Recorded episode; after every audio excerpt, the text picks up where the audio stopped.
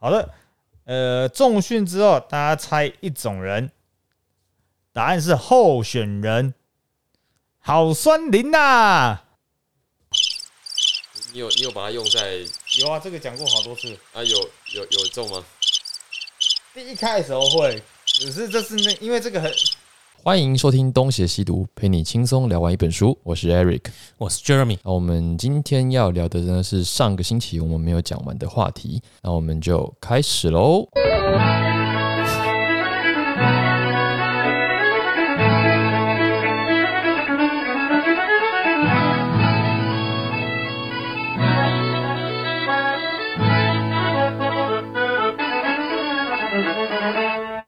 在对于中国组别的这个文化研究过程中呢，研究者发现呢，中国人的成长过程几乎没有提到父亲。你就不管访问男生还是女生，他们都不会提到爸爸。这跟我们直觉上中国社会应该是有这个严父形象，好像有所落差。但这个可能就是因为我们在心理成长过程本来就会去排斥严父，我们不太会想提到他的关系。我不知道，我只是自己乱讲的。嗯，但因为我相信很多人也会提到了。那有人如果严得过头，你根本不想提到他。如果他带给你某些意义，你就会记得他。嗯，但是至少以移民来说啊，维持家计的过程缺少父亲的参与很正常。像是以移民为主的家庭，多数是爸爸先到美国打工，等到他那边扎完根之后，他才会再把家庭再接到美国去，所以父亲就没有参与到这个人格成长的过程。那有一些担忧美国因为过度女性化而衰落的学者，就利用这种研究结果去借题发挥，警告美国社会要注意这种现象。有些作品就呈现这种观点，像是在六零年代出现的神仙家庭，神仙家庭知道吧？Bewitch，嗯，哦，有有有，我有看过尼可基曼演的那个，对，那是后来的电电影版，对，哎，在六年代是先 C com 的剧吧，对对对，那时候是情境喜剧吧，对啊，嗯，C com C com，那里面的爸爸 Darren 就呈现出一种无能不忠的的形象，然后对比女巫，他妈他的妻子是女巫嘛，嗯，还有他的岳母也是女巫，掌控整个家庭的全能，嗯嗯嗯。那如果你要看最近的影集，应该是这种类似的吗？不是《绯红女巫》吗？《绯红女巫》第一集，神仙家庭。对，哎，刚刚在说谢谢词都谢谢妈妈，我觉得也有可能是因为那个小孩子或者是被被养的被照顾者在家中看得见爸妈妈的辛劳，但爸爸在外面的辛劳动力哦是无法体现的。嗯，看不见啊。然后男性回来又只会在那边翻报纸啊，等吃饭，还有打妈妈。哎。麦哥安内帕滚妈妈，我叫你爸，你打我吗？麦哥安内帕，麦哥安内帕啊，不被安娜帕，不会安娜帕，要啪啪啪啪啪那种啪，什么鬼东东啊？就有可能啊，有可能啊。嗯，电视讯号不好的那个梗图再拿来用。那你刚刚说的那个版本是二零零五年的电影版。尼可基曼和威尔法洛哦，也好久了。对啊，我们听到两千，好像就觉得是近代，其实都已经是快二十。对啊，我都一直想说，隔天还要说干千禧年的电脑会不会坏掉啊？我一直停留在那个时候，哎，怎么办？屁嘞！Y two K，Y two K。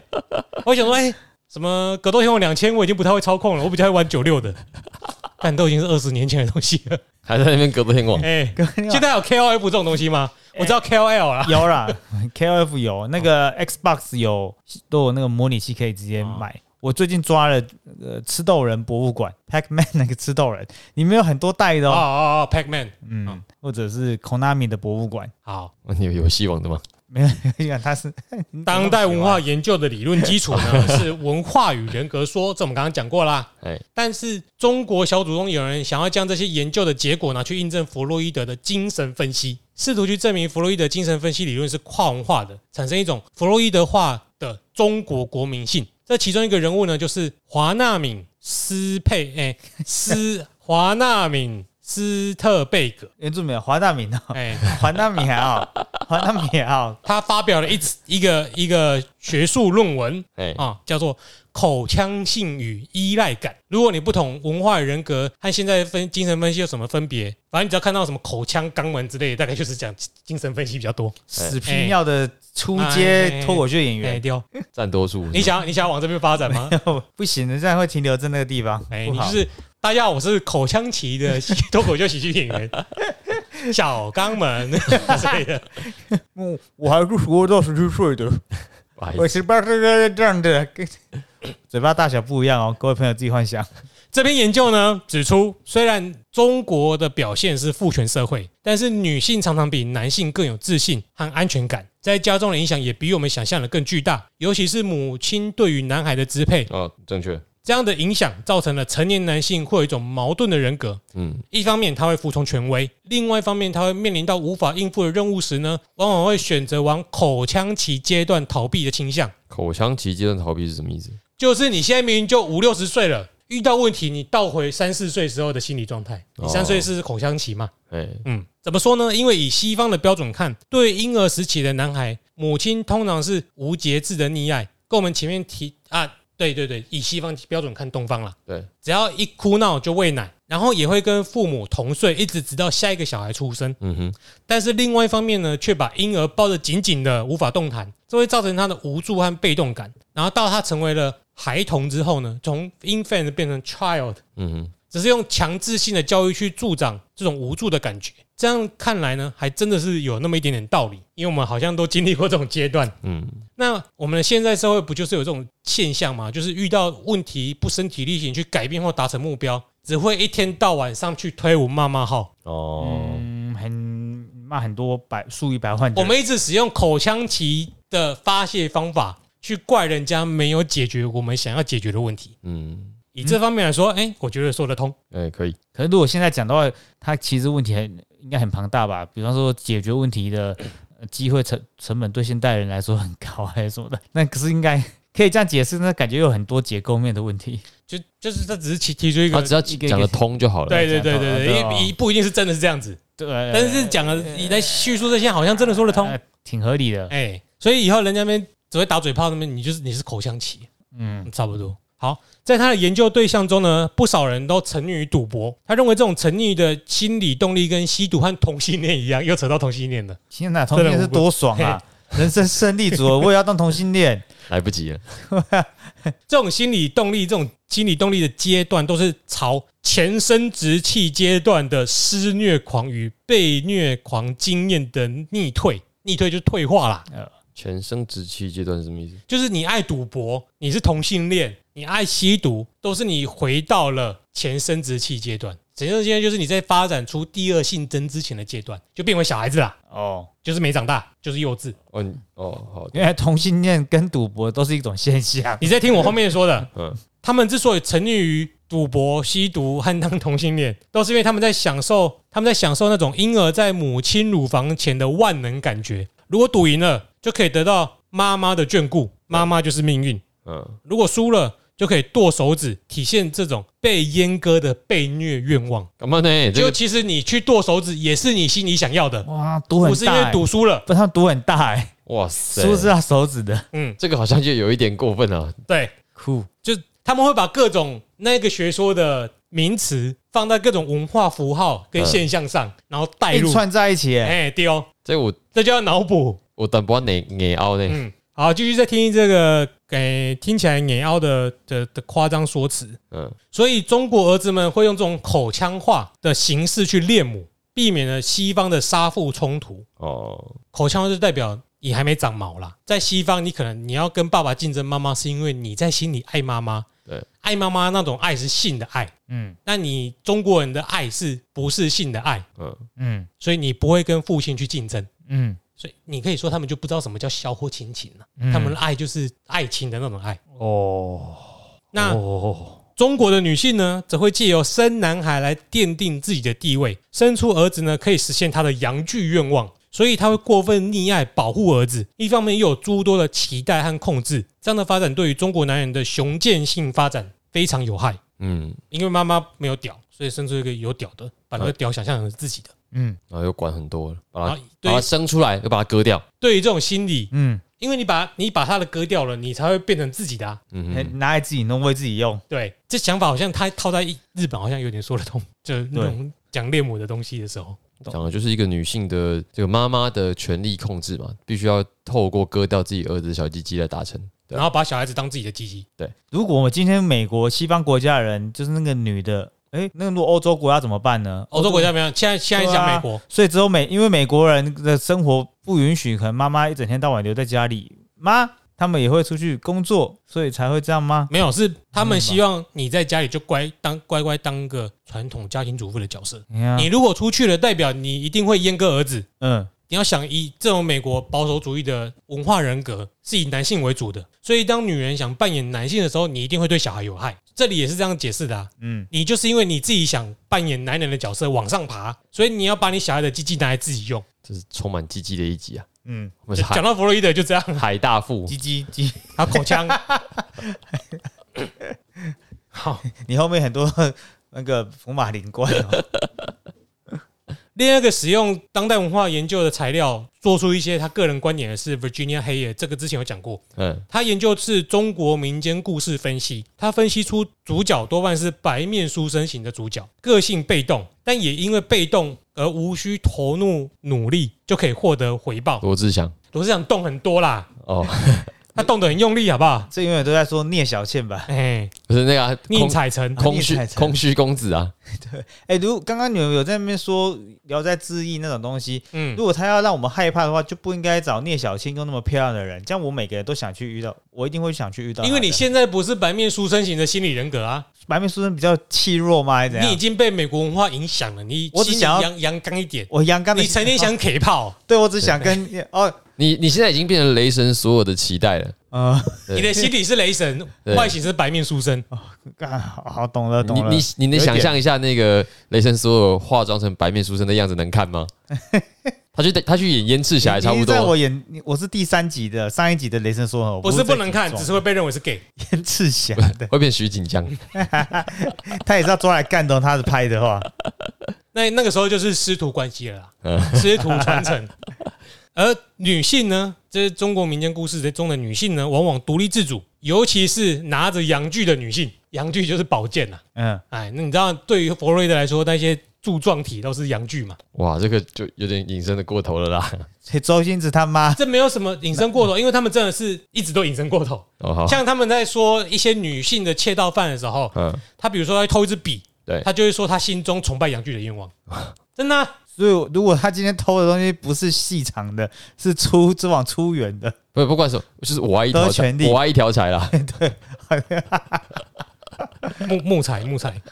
好烦哦。他们这种解释真的很屎屁尿哎。所以呢，像好大根啊！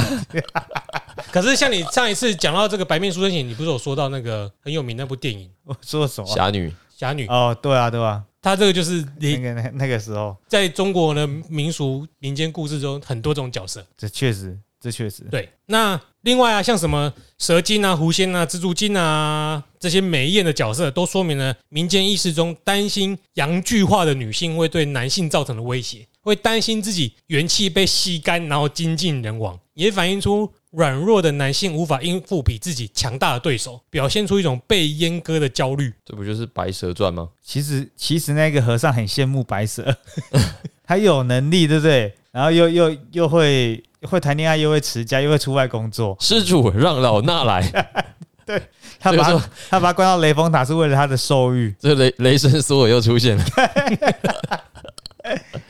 很糟糕哎、I do，所以还要锁妖塔嘛，刚好啊。对啊，索尔索妖塔还有什么民间故事啊？啊，很多啊。应该很多大部分他他分析的这些是共通点，只是他提出了那一套心理逻辑来灌上去。真是莫名其妙。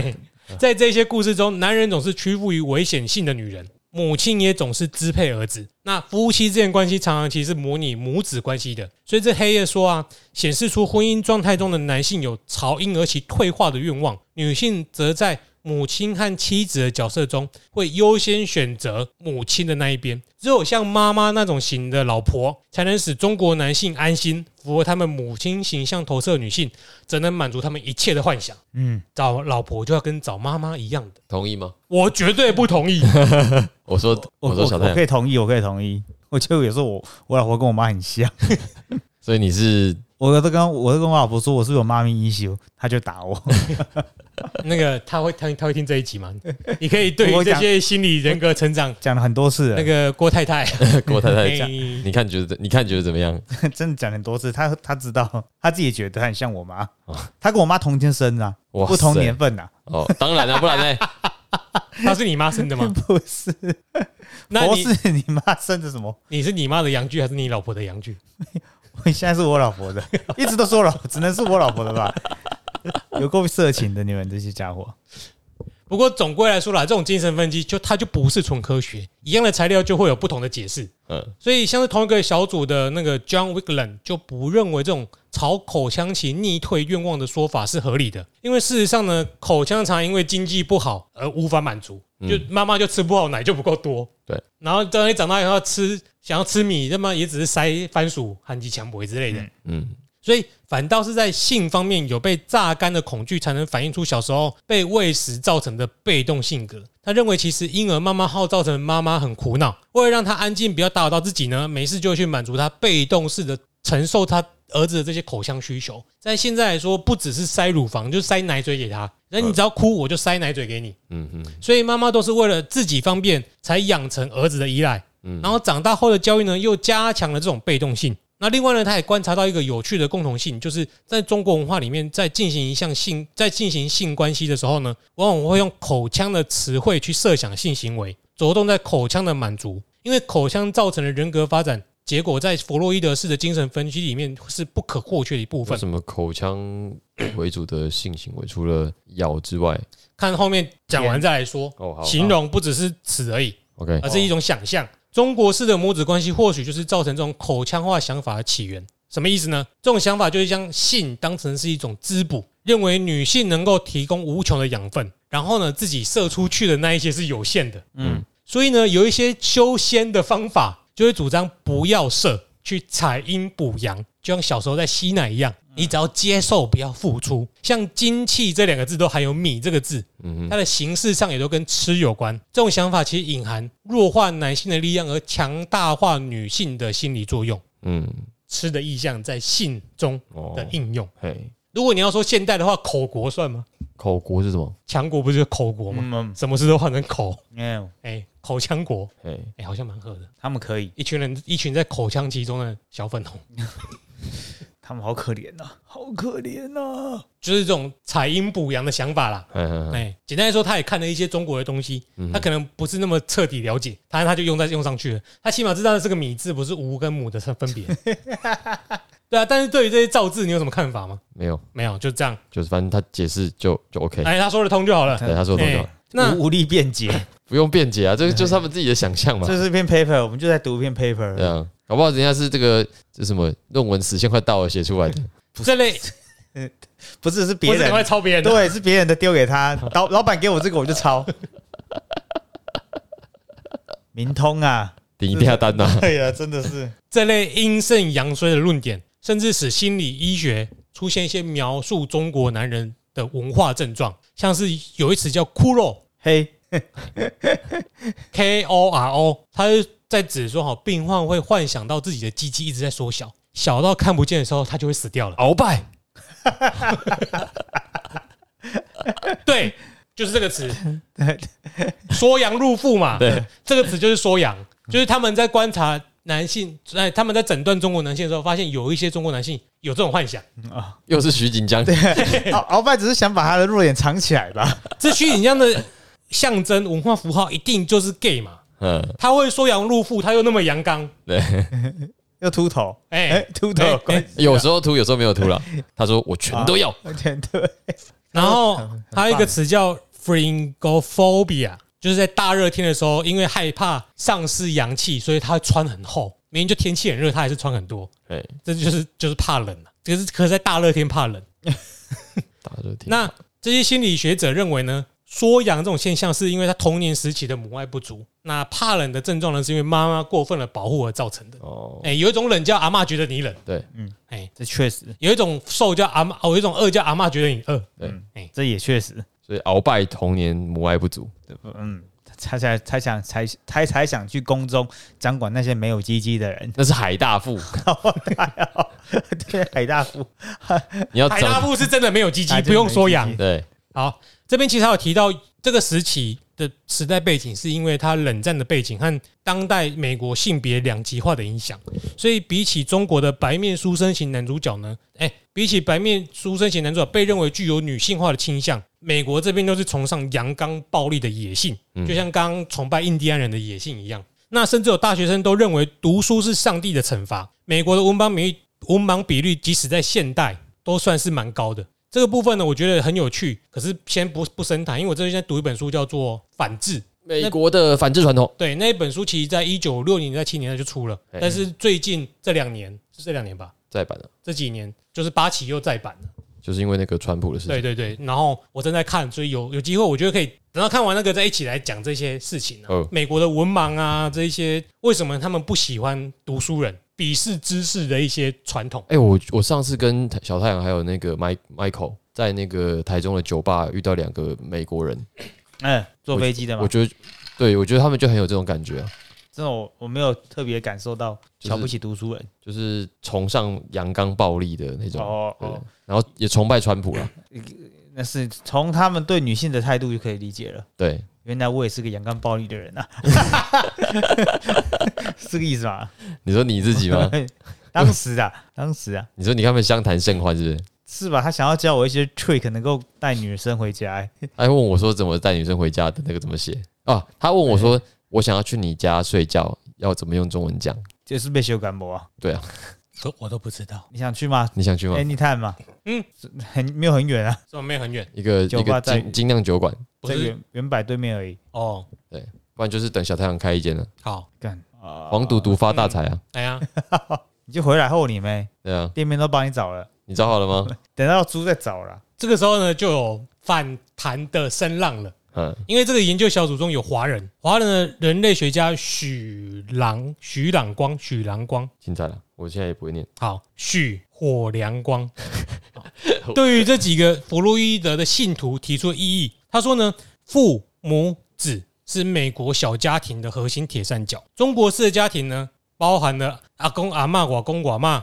阿姐、阿伯、阿姨、阿金、阿姑、金伯、三姐公，巴拉巴拉巴拉，就是一个很大的一串家庭肉粽啊哎，三楼中，在这个三合院跟附近的区块里面都是自己亲戚，所以美国小家庭的耳朵这种都不错。这种共同生活圈，什么鬼哎、你听懂了？你很你很会接这种冷笑话梗哎、啊？没事，我们还接下来讲完好了。好好好，不好意思，所以这种杀父恋母的理论根本上就不适用于中国人，嗯，因为中国式的亲属制度主轴是非性化的父子关系，美国这则是以性为中心的夫妻关系，前者是前后代的不平等关系，后者就是美国呢是同辈的平等关系，所以我我们华人社会还帮你找好职位替代人嘞，就不然就长兄如父这种话嘛。嗯，你爸死，还有你爸你哥出来挡哎，而且因为你在这种大乡野中长大，你没有就像你说的，没有爸爸这个角色模范中，你可以模仿哥哥啊，嗯，你还有叔叔啊，嗯嗯你还有其他的阿公阿嬷什么之类的啊，对职务代理人很多。所以你不能因为这样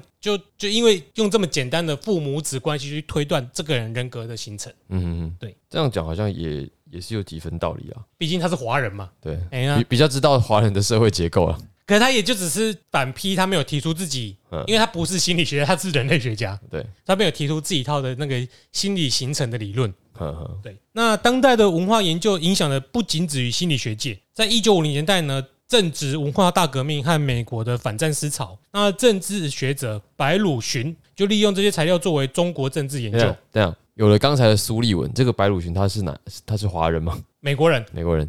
他认为中国与其他因为反帝而独立的前殖民地不同，其他的前殖民地都会遭遇到那种寻找自我的认同危机。我们现在应该都有遇到了。那中国遭遇的不是寻找自我的认同危机，而是面临现代世界所经历的转变，这种嗯权威的危危机。这种说法就是说呢，在中国家庭中，个人无法养成由自己来控制自己的攻击性性格，就是你你心里会有一股原始的暴力，嗯你要去控制它。那中国人无法由个人来养成，所以会有外在的权威，一般来说就是爸爸来控制。但是在这个现代化的过程中呢，会导致外在的权威减弱了。对，因为就是你看大清、中华民国这些遭遇嘛。嗯，好，那这对中国人而言，在心理上造成了一种莫大的焦虑。没有皇帝怎么办？嗯那这个权威的弱化是释放了这种攻击性，可是他又没有确立他的自我认同，体现出来的就是文革这种浩劫。那文革并没有反对权威，而是谴责当权派的权威不足，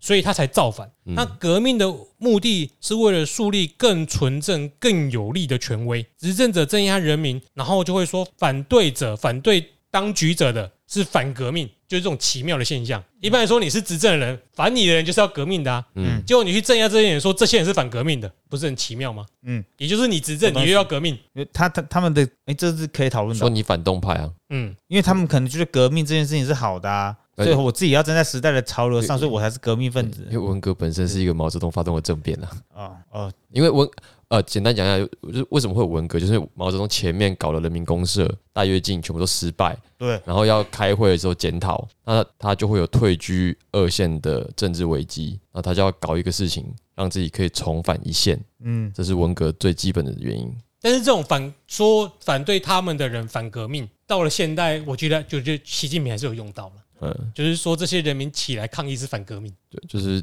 那个时候的一个讲法是，反正就是你是呃反社会主义，然后嗯你是走资派这样。这比我我觉得这比较像是革命这个字这个字眼对于年轻人或者是新的知识有拥有权利的新的可能拥有权利的人来说是好的词汇。当权者为了要保留这些人对他的支持，所以要用革命的词来形容自己这的做法。这个如果要换台湾的语境，就是爱台湾了。可是爱台湾没有执政不执政的地位区别啊。哦，对了，不过就是简单来说，就是社没有是会上为改变，就像现在台北市还是哪里有继续 改变，新北啦改，新北啊，我忘了是哪个。侯友谊说要持续什么什么期待改变，还是他小的？对啊，我跟你讲，像我昨天看到我我没有特别要干掉李志坚哦，他的是什么呃自年轻、年轻桃园或者怎么样活力类似的这些用词都永远都出现在选举语汇，嗯，就好像新的可以更迭的，你是出来要替换掉旧的东西的这些字眼，在这种权政治权利来说都是好的，因为你你没有这样做的话，你年轻人得不到机会，要有这些字眼，你年轻人才有机会，才有可能感受到我是有可能的就。是这种东西就是政治正确啊，反革命就是违反政治正确的，一切都是不好的、就对于人民来说，可能只有不用去理解那个词汇的内涵是什么，而是我只要有一个是好的词汇，一个是坏的词汇，接着我们就将所有的词汇分这两类。对，然后你要打对手，就这边都是坏的，然后这边都是好的。所以执你说的例那个你书里面讲才会说执政者讲的是革命，他们就这样变变态让我继续在位坐在这位置上，让我继续革命我自己。啊呀，对，就讨论就就会觉得很不合理，但是用来政治上就好像大家都一路听下去嘛。嗯，好了，那政治就政治学的奥妙了。所以这个白鲁群的英文是什么？好像跟他的名字没什么关系啊。说 Lucian Pale，那就是音译啊，他可能自己取的。嗯，那个 Pale 应该就是白啊，对然后 Lucian 鲁迅，对，哦好，露西安。鲁西安也可以。好白罗也是音 有点像，对对对对对。好，那中国家庭讲孝道呢，要屈服于父亲的权威，所以他的个体性无法伸张，反而要顺从权威性的父亲，他的各种残酷，就是就是亚少谁也给你扫啊，嗯，打你、体罚之类的，嗯嗯，来建立这种自尊，所以会成为一种道德上的被虐狂。也就是只有在成为受害者的时候呢，才能满足自己的自恋、自大和优越感。嗯听起来日本跟韩国也是蛮像的。嗯，总之呢，这导致中国的个体无法适应调节这种内在的暴力和攻击性，所以一旦爆发呢，就会失控毙命。就是悟饭吗？他爸会用另外一只手帮他日日，本人嘛，对，嗯好，所以还为了听起来我刚刚讲很变态，不觉得吗？他爸会用另外一只手帮他，靠背传承呐，师徒长兄，哎，不是 一日为师，终身为父你。打不出去，我帮你打。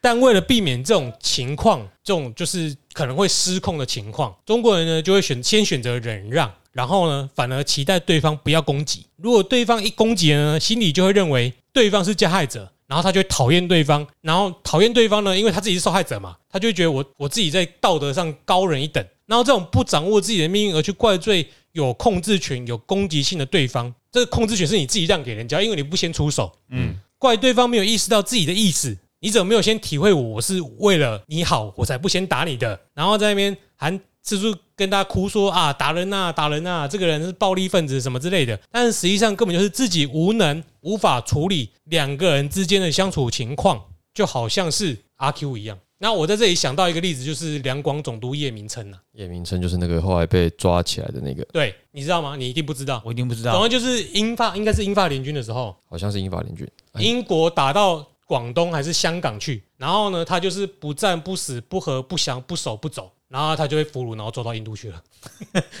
对，他就是完全的一个被害者。为什么他都不作为？他甘地的好朋友哦，严志，神经病研制，我来找你了。东西啊，对他死在印度的，他在道德上一定觉得自己超棒。但是会死掉哎、对，这样没人会高兴吧？其实我觉得我还能体会这种心理状态啦。我你说们多少有点不愿意先去，我们会期待对方先做好一点的反应，我们再应对，我们不会主动去出击。嗯，所以你看美国人的观点，他们在人际上的相处就是会先主动出击，跟你拉迪赛什么之类的、啊，对就是比较主动的人格，因为他们就是基本上就认为你要先主动，你才握有主动权，你这样才有健全的人格。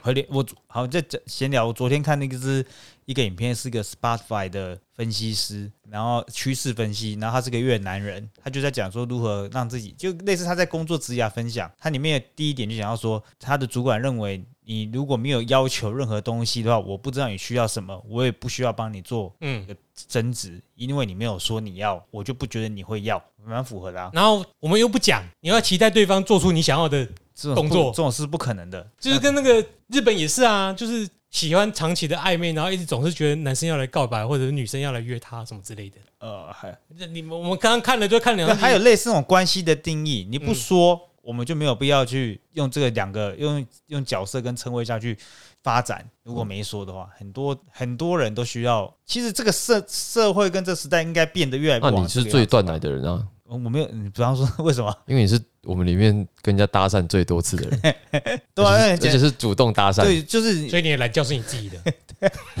不是，我是总体来看，应该连我们台湾社会都是这样吧。很多情况下你不说，人家都不觉得你需要了。嗯，我们在这方面来说，我认为我觉得说我们主流外显的思想是这样，可是会这么做的人其实没有那么多。嗯，那你那你为什么可以这么断奶？就是因为就很简单，那个呃，屡败屡屡败屡败屡战哎、因为你没有做就知道，你就知道什么都不会有，你做了至少还有可能会有嘛。哦其实就这么简单而已。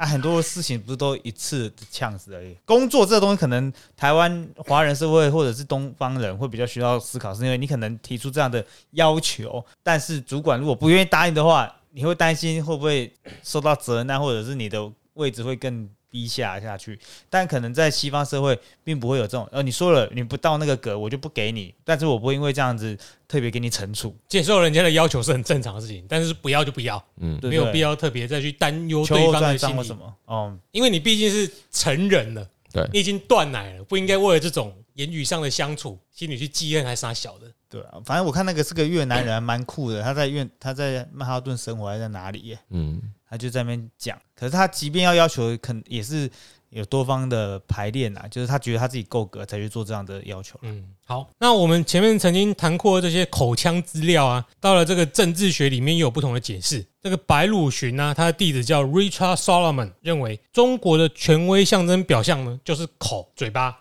在口所以叫口国嘛。口，哎，这是预言家先知啊 啊！有权威的人才能够说话，没有权的人就只能乖乖听话，没有资格在那边靠北靠物。因为个体没有确定，所以攻击性由外在的权威控制。所以我很多人都会说啊，所以我们不能民主啊，我们要人家管啊。中国这个字的“中”是不是就是口？口国也是啊，口要被人家，我昨天那个就是洋剧，我很想要口人。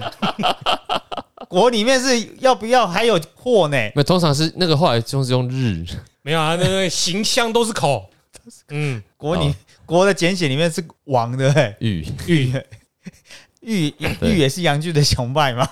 哎，可以可以可以视为是一种，他的那个反正我爱一条柴嘛，棒撞了就礼可以。拜礼拜日晚上八点还是什么？哎看公视有那个口口口口什么吗？公视有那个文字比赛啦。哎，干嘛？是什么什么的文字比赛？曾国你写字吗，曾国成那写字吧，对，那是写写字字，比赛。我想说，哪一天我们红了，你也可以代表我们去比赛。就是可能很多字我们不会写，但会讲，然后就是写字。对，它的开头就是中国人说与你一起体验中华文字之美。哦，这个应该那超适合中文系学生去比赛的。然后乌龟的龟啊，可能不知道我就拍下来的的。就写。没有，他是会啊，你可以看啊。嗯我觉得我自己看，会觉得这边动脑筋蛮蛮有趣的。好哎，所以这个口跟我们刚刚讲的东西完全没无关啊。无关。好，所以这个外在的权威一旦崩溃呢，不懂得自调节自我的中国人就会焦虑崩溃，然后天下大乱。中国的现在的革命呢，只是把人格从口腔期进展到肛门阶段而已。嗯，像毛泽东呢，常常会叫人民吐苦水，一天到晚讲话呢，常用放屁这个词，不然呢就是把病例丢过去。有吗？哦，那个是另外一个人。但是他很崇拜毛泽东啦。哦，毛泽东演讲常常讲放屁，哦，嗯，然后呢，这其实都在释放这种攻击性，哎，用排泄攻击性，并且导致了天下大乱。像我们刚刚讲的文革就是嘛。嗯哼哼，但是他借由释放了中国人对于口腔期人格发挥攻击性会造成的焦虑，树立了他的个人权威，去操控这股攻击性来攻击他的政敌。虽然攻击性是发挥出来了，但都不是个体自我调节的。嗯，看起来中国社会人格已经从口腔期进展到了肛门期，现在是口腔期。但是他们的心理人格呢，仍然是在前生殖期的阶段，没有自己面对攻击性，就好像自己没有面对性问题一样，都是一种被阉割的心理状态。嗯，简单来说，就是中国人还很幼稚，跟个婴儿一样。就是那个今天就说好了，你就去吧。如果在那个天安门以前，他们可能有机会要长大了，然后天安门之后又被塞回去子宫里了，你不应该是啊。大便不可以擦屁股，我觉得有，我觉得有可能性，他们也有曾经想要改变过，有啊，肯定有的。只是现在现在到这个时间点是没救了，因为当我觉得啦，当那些可以讨论的空间、那些平台都一切都不再是那么真实的话，那可能就一瞬间短期内没办法吧，可能要树立一个强大的外在型权威。又要靠别的球威来拯救自己，对，真的很英雄。这所以哦这中国人无四下民主啦，迄就是爱人管呐。无你看十几个人口是变安怎管？干有啥人管家己还是做家己代表啊？哎，好奇怪呢，很奇怪，这个是什么又从山上下来了？搞不懂，真的，我们山上都很简单的，啊，在这这对师徒啊，他们其实是师徒啊，嗯，但不是同不是童年爱那种师徒，在这两个政治学者的意见中啊，我们都可以看到，他们都强调了被动性和被虐狂的症状。在西方的想法中，这些都是被视为是女性化的特征。这种想法不单纯是因为社会赋予的女性呃赋予的角色印象，一开始是因为女性在生理性行为上的被动性，认为这是生理现象，而弗洛伊德就认为有被虐狂倾向的人都处于一种女性角色，意味着他被阉割。被虐狂男性的这种罪恶感来自于被爸爸责打的愿望，幻想和父亲发生性关系，嗯。啊。他的心理是女性化的。因此说到底呢，白鲁寻的这种看法仍然是心理学的老调重弹，只是应用到全体的中国人上，实际上是了无新意。总之要就是要说中国人是女性化的，嗯哼。说你通奸就通奸，哼，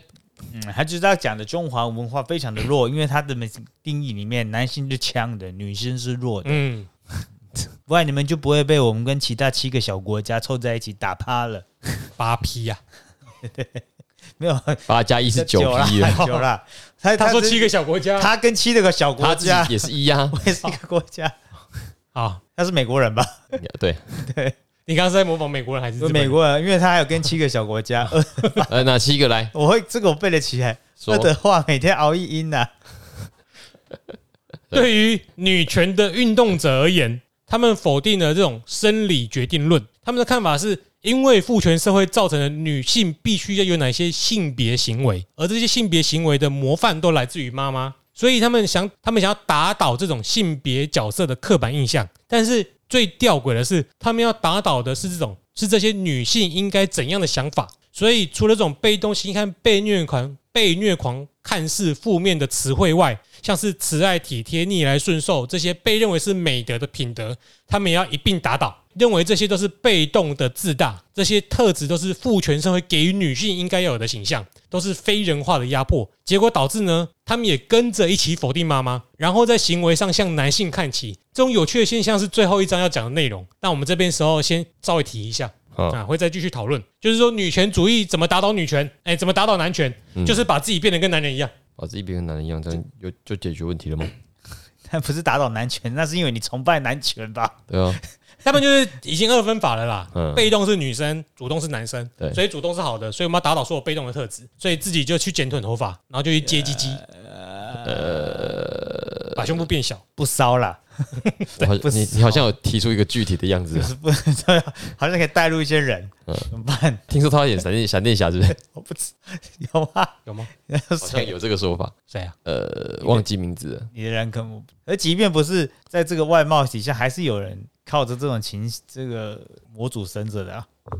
那个 Alan Page 不就变成男生吗对他改名字了，？Alan A Alien 艾略特，哎艾略特艾略特，啊，对对对，就他他变成白面型的、白面书生型的男生了。我觉得很妙哎、那个他演的那个美剧，嗯，还刚好是在一个好的时间点，他可以换成性别。那他现在改之后，他他的声音还是我没看，还我没看，没听到，我没有我看。怕不好看。你怕不好看，你是我已经看了两季了，第三季他是他是阳刚型的男性。哦对他我不是我是怕第三季没那么好看呢、啊，这种美式的人格强调的就是个体的主动性，它全面的贬义被动性。这是因为美国个体的形成啊，就是从周遭的环境中分化出来，而且要时时警觉环境是否会影响他的影响到他的个体性，而且要维持这种主动性，确认是否具有主宰、掌控环境的能力。对他们的心理而言，必须把压在他们头上的任何势力去除。所以他们的作品常常可以见到这种人格成长的成分。所以我们常常看到很多好莱坞作品会注意到一些成分，一些就是文化上的表现。这种人格成长的顺序，在第五章会讲到的男生他的心理成长，我们知道第五章会会当做主题啦。嗯但是我们先讲一下这个心理成长过程，就是杀父，然后再杀母。嗯到第六章最后一章就会讲到女性，女性就比较麻烦了。女性的心理成长过程是杀父、杀母再杀夫，然后这些杀的过程呢，都是被控制、反控制到全面控制的整个过程。这不就是女雷神吗？Inception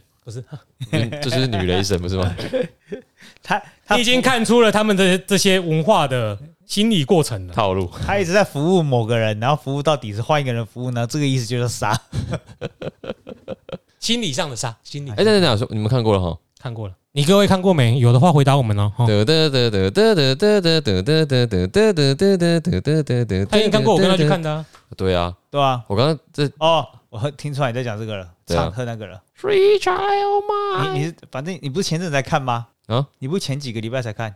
对啊，你累给我们一个月以上，对不对？对啊，啊，下面是粤文还是中文？我回台湾才看的，哦，好，对啊，然后我看了，我想说，嗯，这个好像有点沙姆的文化在里面。那也就拍，哎，不要不要爆我的那个，我是觉得有点不符合我的预期。嗯，对，一开始看预告觉得好像蛮好看的，你总是小时候会觉得美国很棒嘛？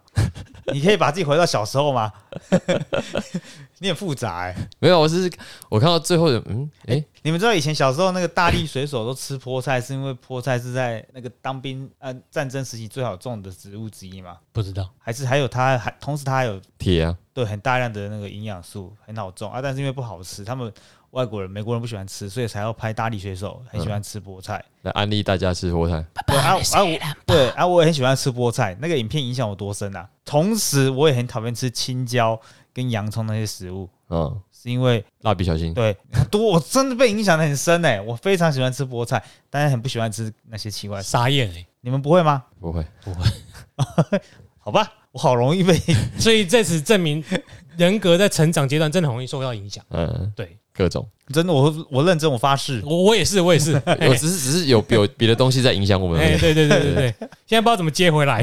我 突然想呃我刚刚只想说，呃呃，女雷神的出现跟这个有一点哦有一点接近，这样嗯，对，好，这些这些心理成长的过程啊，都用了，就是在书中都用到“杀”这种这么激烈的词汇啦。其实，在英文中也是，这显现出了这种暴力成分在他们这种人格中的重要成啊、呃在他们文化和人格中的重要，就是如何控制你的暴力、暴烈、暴力、暴力，暴力之气啊哦，是很重要的。因此，美式人格跟暴力都与这种大众文化的表现息息相关，像是终极战士，英文叫做终极，我们是翻终极战士，就是异形跟终极战士，我记得也是叫终极战士吧？再大家再说一次，外星人杀异形，终极战士谁？演的？对，终极战士终极战士。第四集了，阿诺，阿诺第一集是阿诺演的啊、就是阿诺斯瓦辛格那个阿诺。对，对对对对，因为原本他不是独立作品呐、他原本是在异形里面出来的角色，然后后来后来才有他的独立作品。可是中间他有经过几个转折，哎，第四集据说我很棒，据说，据说，据说。而且是串流只只有在串流上，对对对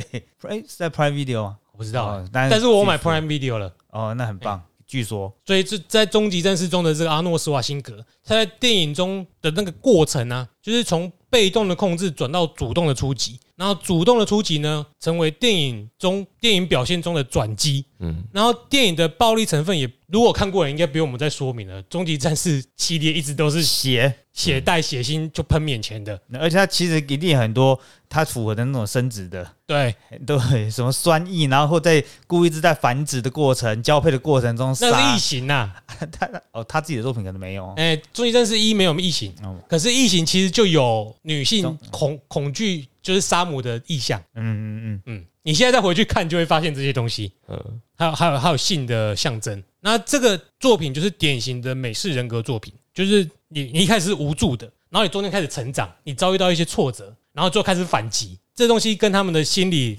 人格成长是一样的，就是理想中的心理就是他。们电影的套路。对，哦，对，我后来看到那个电影里面那些小孩子都变雷神，我真的是啊，我 我刚刚我刚刚你哼的，我以为你在哼《捍卫战士》，没有在恨雷神索尔，对不起。差很多，好不好？你们的彩蛋一定要这么不明显，又隔那么久吗？这样我可以理解有那个跟你的那个落差，嗯看电影玩有落差。对，agree。好，但是呢，这种暴力成分也不一定要用这么多的血浆才能看得出来。像是在《回到未来》这部电影中，主角回到过去，帮助了他那无能的爸爸。爸爸用一拳打倒了霸凌他的那个那个胖子，同学吗？对同哎、学，那个同学，哎、是胖子嘛？那个是那个年代会霸凌的一定是白色胖子。对，对，不不不啊啊！你们看《Coco Power Ranger》里面是一胖一瘦，那不是龙翔演的吗黄？天化跟石骨头，是龙翔演的吧？不是蛮像的啊、对石骨头。哎、那因为他这一拳呢，就扭转了他的未来。等到他回到了现代之后呢，爸爸变成知名作家，房子也变豪宅了，霸凌他人变成只是帮爸爸修理汽车的工人。但是还有第二集啊，哎，那显示呢，暴力在这其中从被动转为主动的重要性。那另外还有一种以现代眼光来说是更为夸张的作品表现是男性对女性施暴，结果获得女性青睐。哪一段啊？不不是回到未来啦，很多台湾的传统乡下人，还有就是我们看到的《银翼杀手》，对我就是影射哪一段哈里逊福特强吻他啊，哦，嗯，他要闪啊，他要走了他已经 say no 了啊，嗯哼哼，在现在会被抓去关吧？也不好说，如果你不是哈里逊福特的话，嗯，你要感觉一下那个，你读一下空气，觉得 OK 之后，他如果刚吃臭豆腐，这空气你觉得 OK 吗？可以，嗯，所以呢，现在这种女权运动风起云涌的时候呢，如果我们采用了这种路径跟心理暴力行为的表现，会产生很多可怕的现象，或者我难以理解的现象。就只会有越越多越来越多越想越不对劲。应该是说，很多人会以女权之名去推翻男性代表的所有的行为。嗯，好，比如说，你明明就在床上大便，你就可以说那是其他理由造成的。那一场诉讼很多夸张的理由，其实就是这种男女性别在夺权的体现。啊，你看他告输了，还可以说这个社会已经没有言论自由了。很跟秋意没什么两样。对我刚 我看完那个，看隔天律律师说的话，我让我想到秋意开冲车大将军去撞中选会是一样的场景哎、只是他没有做这种事而已，内容是一样的啊、还有更多证据摆在这边，没想到为什么大家都不相信，我们还会继续做上诉。就不重要啊，政治正确比较重要。可是秋意政治正确吗？那个年代是，我是有给借一百块的人，所以我不知道该说什么。所以那个时候一定觉得政治正确了。对吧？我还希望他撞破大门，什么东西？没有，我那时候心里想说，国民党难怪要这个撩威啊，因为这个这个可以当做是弃卒使用。哦，好大的一盘棋啊！这个就算撞烂门被抓走，我还可以切割无所谓，就不要用这个人就好了。，啊这个没用了啦，对，没有，反正 那个已经没用了。可以。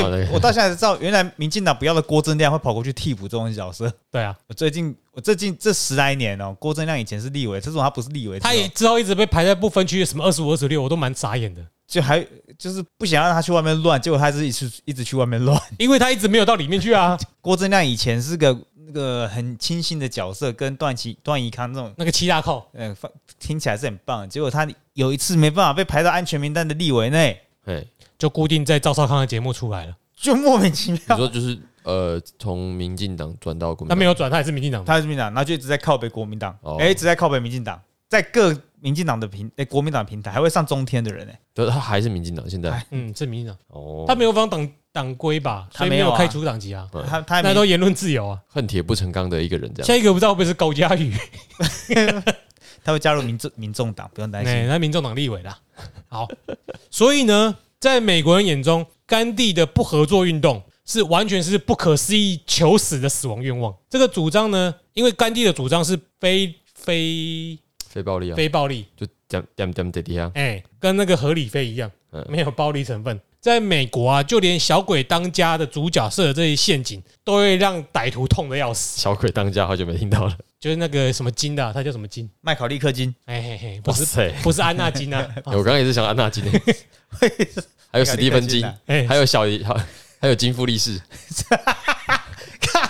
金复利是会选到这个太难了吧？反过来富力士金，不是你再这样子，所有的韩国艺人都要出来了 来利补充补充金，太智障了。救贤金找到他了吗？你找到复金复利是的吗？还没，袁宣金，哎，跟什么老人呐、哇天哪，吓死人了！好了，就是连小朋友当主角的都有一堆暴力成分。重点就是构成美国式人格最大的重点就是两个重元素而已，就是性跟暴力。对，那个美国的卡通也都超暴力的啊，嗯，汤姆猫与杰利鼠对，那个情节其实超暴力的捕鼠器多痛啊！啊！你看那个杰利鼠，没有汤姆猫一天到晚就是被夹、被压扁啊，被电，对，被电，对，欺负一只小老鼠之后，就会一只大狗出来欺负它。对，然后下场都很凄惨。所以我们的文化很难以理解呃，所以我就是想我这些现象。对我女儿看懂的时候，我还是会给她看。反正这样那个聘养得出我，应该也可以养得出她。反正怎么长？你也不会想要，她的鸡鸡嘛，对不对？会她没有。你希望她要要有他应该要有的女性角色吗？不，我希望她福音在父权底下。很小，父父亲，他的父亲，嗯，哎，我才能够在这在家中维持我的权威，很快就会没有的，不能让他太早。但是因为你会听妈妈或老婆的话，所以这是没有用的。没有用。他走的时候，他长长大之后就会换他控制我，载我去哪里。爸，我今天跟男朋友出去，十二点回来，十二点不会太晚吗？什么十二点不会的？会吧？我一回来就应该高兴了吧？拿两千过来，是先是这样子，他先拿了两千给他女儿，哎，他女儿说我要去的是木兰，这最好是够了。木兰可能要二六八零，补你六百八啦，汽车旅馆。最便宜的，对，什么风舞套房什么之类的。干脆你就拿一张黑卡给他算了。神经病的，我自己把信用卡涂黑了。好了，所以我们这类的东方人在美式大众文化心里会呈现出怎样的形象呢？当然，我们在这里介绍的形象都跟性别认同有关，因为这本书的重点在这里。那他把这本书当 A 书在写，是不是？哪里 A 了？你看的又不会印，但不会印，他可是他搞不好会啊，他搞不好会啊。他他不会啦，他很他很雄风雄健性，我看过他本人，哎雄性秃。好了，这一些材料都指向性别的暧昧化。我说叙述东方人形象的材料，好莱坞中最早出现的中国人反派角色是什么？你知道吗？满大人，对啊，傅满洲，满大人。他的特色是阴险毒辣，避免正面的暴力冲突，以下毒、设陷阱等等来阴的女性化手段为主。但是呢，它也充满了男性该有的色欲。可是占有他占有女性的方式是将女性作为他的白种人奴隶，他都去抓白种人啊。废话，因为他在美国嘛。嗯，然后呢，叙述东方人东方人正面的角色，则是出现在侦探推理小说里面。艾尔毕格斯，这个我就记得英文了，好像叫 Al Bigus，嗯，很像啊。创造了这名中国神探侦探，清风侠，不是啦，是吗？不是吧？我不知道啊。你说正面谁是中陈？查理呀、哦啊，，哎、清风侠不是叫这名字吧？不是吧？哎、他叙述这一名侦探的外形是过分的肥胖，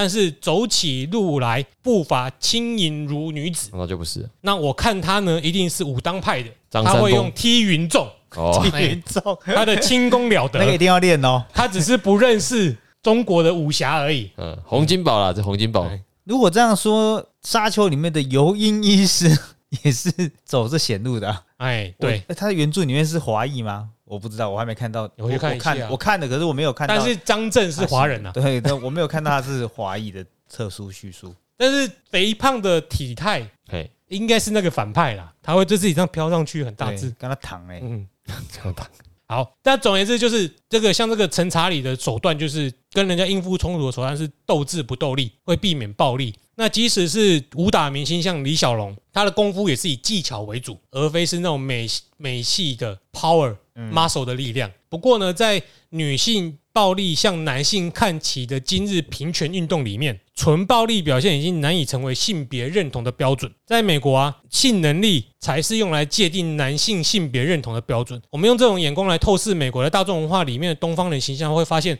中国、朝鲜、越南等国家在好像都是儒家文化圈哦，对啊，在宣传这些反美帝主义的文宣的时候呢，会把侵略者形容是奸淫妇女、充满色欲的禽兽形象。你念过那个作品吗？母亲，哦，对，你怎么记得？好好厉害哦！哎，你念的很好啊，那都几个月之前的事了。哦母亲吸吮我的乳头什么之类的，然后那那种形象。损啊，吸吮，啊对，吸吮我我那时候讲之后，对我后来我都没有讲。这他在纠正几次我都会念错啦。你也就我也一直错我只有在参加那个比赛的时候，我才会记得这个是笋啊。好，哎，在讲的时候我还有去肯德基说怎么现在没有吮指鸡腿耶？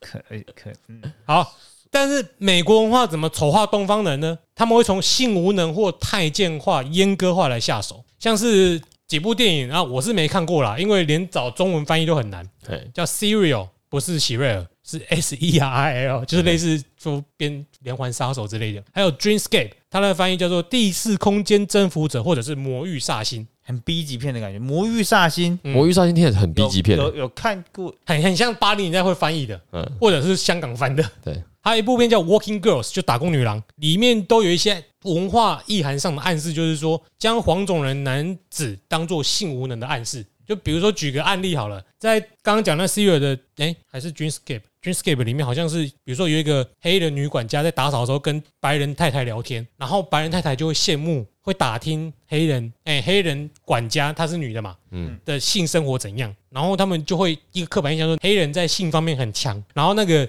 黑人也表现出很满意，就是那个在在电影里面的对话，然后他们在谈论其他人，就是社区里面其他人的的性生活情况的时候，他会说啊，那某一家她老公是中国人，然后其他人就哦就知道这一家人这个美国主妇没有得到性能力的满足，该死，这美国文化害我们都以为鸡鸡要大才是好，嗯，那因为他们就是比较大，对，就是灌输我们这种意念。尤其是黑人，尤其是黑人，公然呐，安慰自己不就这样吗？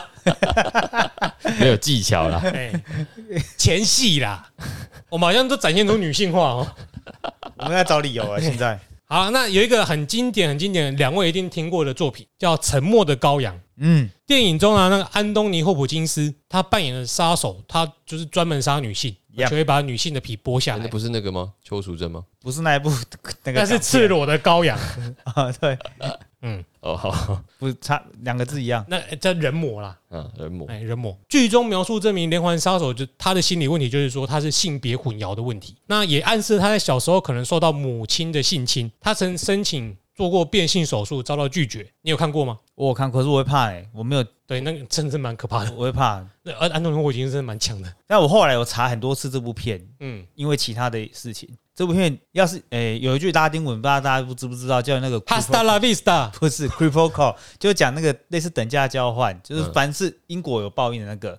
那部片，诶、这部片里面用到很多那个概念、啊，嗯，跟你会等下讲的完全这没没关系。这部片就是用了很多文化象征符号在里面。还有呃鹅，它它里面有只还会讲到。鹅哦，啊？你会讲到。没有，我讲到看你跟你讲到一不一样，那个鹅，其实就是徐想向天歌，不是 不是那个白毛浮绿水，红掌拨清。muff 没有那个跟我刚刚说的那个 c r i p o call 是有差不多一样历史的概念。那个鹅会带象征着你做什么事情会有因果报应，会有循环的，不是像卡玛，不是那个报应负面的，是你付出做什么事情会有什么代价。嗯对啊，我可以提出等下有性跟暴力做的应该是，这样子的，，OK，在这里完全不是。哦，哎，好，那这剧中他因为他会缝缝纫，会擦口红，会穿女装，所以接下来的这个符号就跟你刚刚讲的一样了。他杀了人之后，他会因为他会养那个鹅嘛，不是取上像天哥 那个嘴巴不够大塞不进去，他会把飞蛾放到尸体的口中。嗯，对那他这里的解释就跟你刚刚讲的不一样了，因为飞蛾是完全变态，从从虫变成蛾嘛。对，那这象征了它可以在男女的性别之间转换。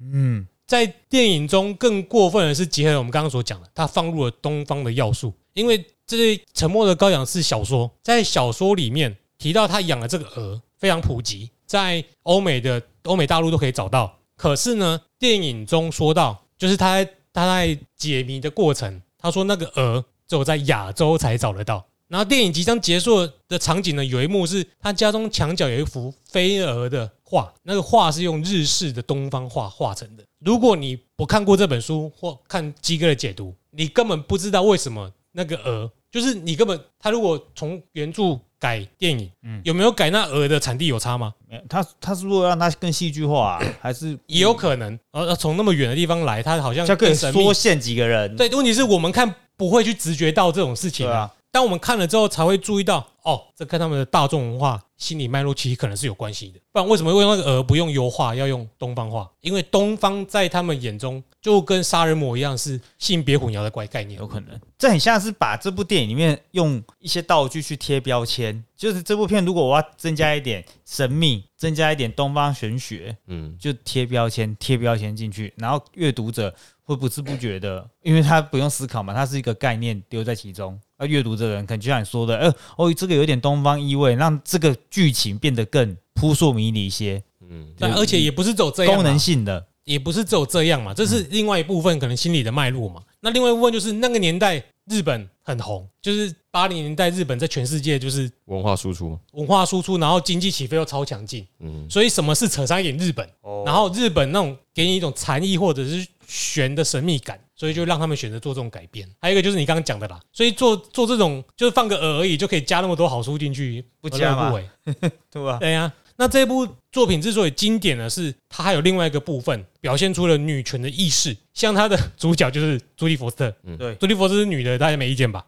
没意见，可是她表现出来是阳刚正义的表现，嗯嗯，她理性，她有能力表现暴力，可是她不会滥用。然后呢，男性反倒是邪恶的哎，而且在心理上还处于性别混淆的地位。那如果我们从权力控制的角度来看，希望杀手借由杀害女性来夺回这种控制权，主角则从男性凶手手中夺回男性的角色。所以很有趣的就是这部片夺得五项奥斯卡嘛，刚刚有讲过。嗯嗯，那呃那个颁奖典礼的现场有许多同性恋出来抗议，说他们丑化同性恋，因为因为安东尼·霍普金斯在里面被暗示是同性恋，哦，然后大家就怕同性恋会这么可怕。哦最有趣的是，没有半个东方人牙牙医的人出来抗议。我们会，我觉得是 牙医人会觉得，哎、你们有好的文化用到我们的图样、哎，好高兴哦。我们牙医人本来就不太抗议的、啊，嗯，对啊，我们生发大财就好了，干我屁事也不一定啊。之前那个什么马马面群哦，还是什么的，啊！那是真的是激到你要让牙医出来抗议，在美国真是很不可思议，嗯你，不觉得吗？也是，好，那在有一部片我应该也看过啦，那个凯文科斯纳演的《No Way Out》，翻译叫《军官与间谍》。嗯，这部片里面呢，帮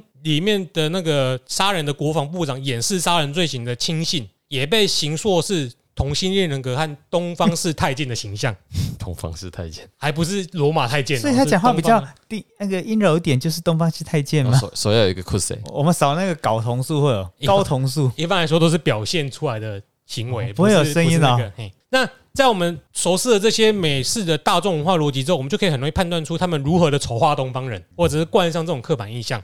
那如果你们一时间无法体会的话，你可以稍微想象一下，如果你在美国的保守区、保守党执政的区域当政治人物的话，你最好的抹黑策略是暗示对手是不男不女的同性恋。但是在台湾呢，你要说他乱搞男女关系、夜夜笙歌、往逼声带小三，因为台湾讲同性恋其实没什么，我们要讲婚外情，嗯，就是我们价值上的不一样。要说人家时间管理大师，现在可以，现在可以吗？现在可以讲啊，可可能因为选举到了，这些这两三年的朗朗朗上口的词汇，应该都被拿出来吧？嗯好啦，本集节目这一集的主题就先到这里。，OK。那我们就是透过美国人的眼光来看东方人，虽然他们的眼光其实用现在来看也不是什么政治正确的眼光了啦，不是啊？对他们来讲，那个年代，对对他们来讲，王嘉尔就是一个不男不女的，中国人也在减少这种人出现啦、他们他们现在已经有这个社会主义铁拳阻止他们做这些事，这个美美禁男了，禁娘令还是什么？禁应该不是这么简单的词禁娘炮令还是什么？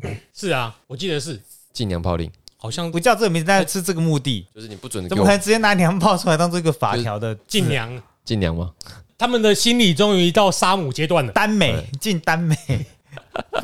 不 不知道哎、哎、我我我们的学生超吃这一套的、欸他们都喜欢那种花美男。有一次有的时候他们其实是蛮顺眼的啊，只是你会我们看我们男性看哦，照理说看你一定不会有危机，是说他们他们看起来很好看，但是怎么可能不会是我们的对手？就在生殖上面或者是繁衍上，从头从头到尾都不会想到这些。我会我觉得说，哎、你喜欢他，你要是另一半喜欢那样的男生，我也不会觉得有任何危机性，因为他跟我根本不是在同一个量级上的，而且根本不是同一个世界的，不是因为他是明星，就是他在现实生活中会现实生活中也很难出现这一种的啊。因为这个要花很多钱照顾跟打理吧，因为他们他们实际上是也有比我们更好的体格啦，他们只是画的更藏在底下、啊，就藏在底下这样。没现在如果他们没有，他们连曝光度都不会有，好不好？因为他因为肌肉象征阳刚嘛，所以自从那个禁令出来，那些 本来走花美男的人，他们才快点改露肌肉了。露出来，因为可是所以本来是有的啊、藏起来嘛，所以本来是嗯好化比较浓的妆，去掩饰它，他应该都要有。应该都要有啦。我觉得他们不是禁娘令啊，我觉得那个政策隐含在后，应该是反韩国或日本文化入侵。可能后面有这个意思，他应该是要那不要让国内人学韩国可可是可是禁娘是比较最前面的，反同。我记得应该是禁止。我觉得你回去穿唐装或汉服，他们可能就不觉得你娘。可是，在美国人眼中，干妈还是一样娘啊。嗯，就那是裙子啊，裙子不行啊，瘦苏格苏格兰也是啊，古代中国人就是娘，跟裙子不裙子没关系。裙子哦，因为苏格兰不是也穿裙子，中国人就是女性化的民族。那是我们得意哎。哎他们哎哎，不是我做的结论哦，这本书哦，他的结论哎，对这本书啦，哦这本书还是这样子。哎 Hello，好了，那今天就先到这里。辛苦各位啦。好，哎，下个结尾啊，哎，想个金句吧，直接把它写上去。刚刚你讲的很多，你听的时候会出现，我听的都会往左滑，不行要都往右滑。往右滑会滑到真的你不想跟他聊天的啦。你你如果滑到不想聊天，要先跟他嗨，然后这样系统就知道你其实有开始对，是他不理你。对，嗯不然你的那个配对率会被降低哦。哦，这是一个小技巧，可是你你在滑的时候就应该针对你外形的喜好去往右滑，对啊，如他才会时推荐相似的时间给你。够的话，应该嗯 OK。哎，要怎么讲这个？因为他听听他重新回去听里面的内容，就会发现我们有金句在里面。哦，好了，那我们下一次的开始的内容，下一个章节就是在讲美国男性心理的成长过程，OK，就是杀父再杀母好了，太棒了，啊，怎么怎么杀孝啊？我们再来听听看。OK，好，那么今天的节目就先到这里。如果你喜欢我们节目，欢迎到 Apple Podcast 给我们五星好评，并留下你的宝贵意见，或者到 Facebook、Instagram 跟我们留言互动。那如果你愿意的话，也可以用行动支持抖内我们。感谢今天的收听，我是 Eric。This is Jeremy，I'm Sunny，嗯，其实这段音乐好像再要再早放一点，会比较适合。没关系，我们只要都下次见好了。我们等下去录录笑话了，OK，对，不不，你有准备吗？我可以拿经典笑话出来。好，那么你的东西掉了，掉了，烂东西啊！从哪里学来的